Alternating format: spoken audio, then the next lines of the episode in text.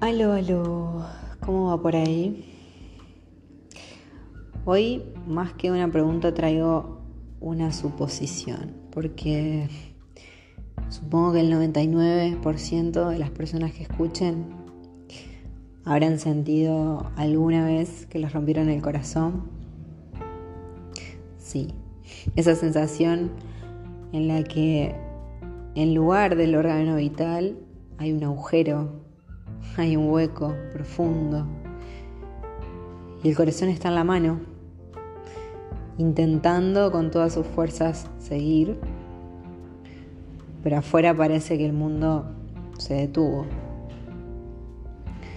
Con todo el drama y con todo el dolor que eso incluye,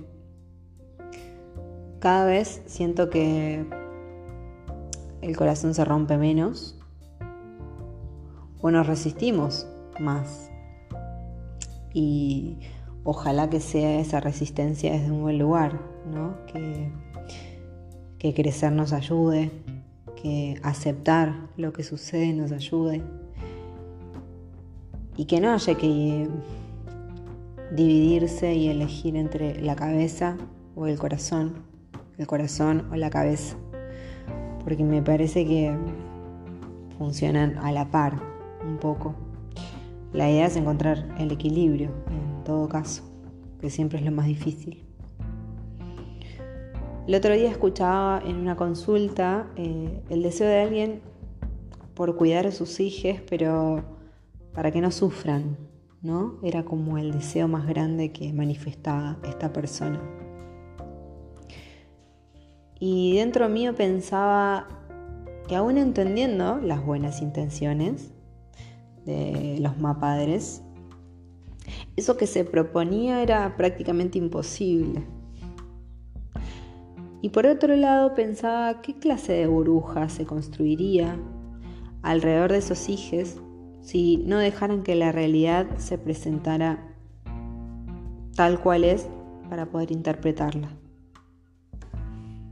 Como hijo, como hija, lo mejor que nos pueden dar es demostrarnos que podemos ser libres y que podemos elegir.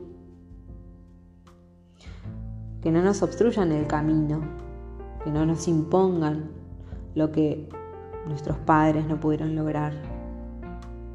Quizás esos logros frustrados ni siquiera eran suyos.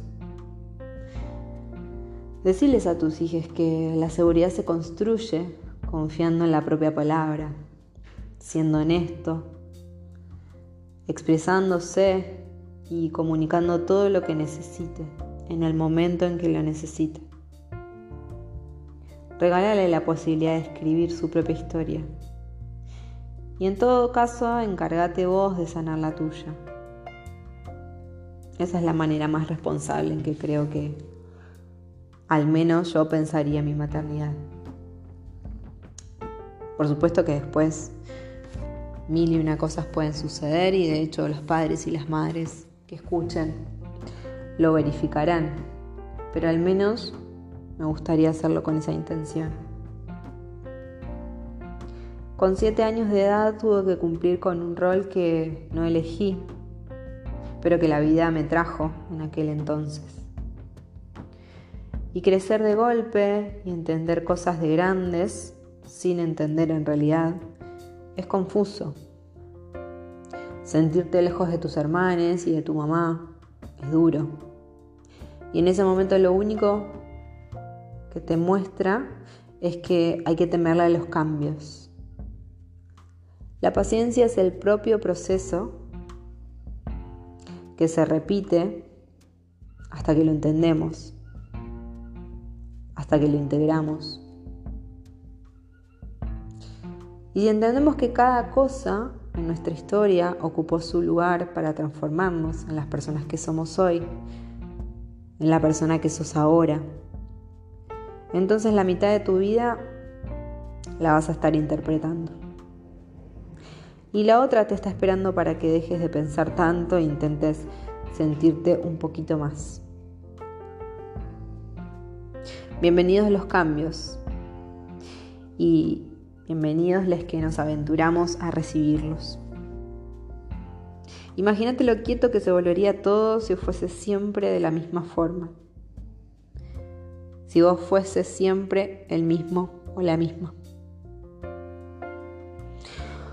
Un abrazo cósmico y nos escuchamos pronto.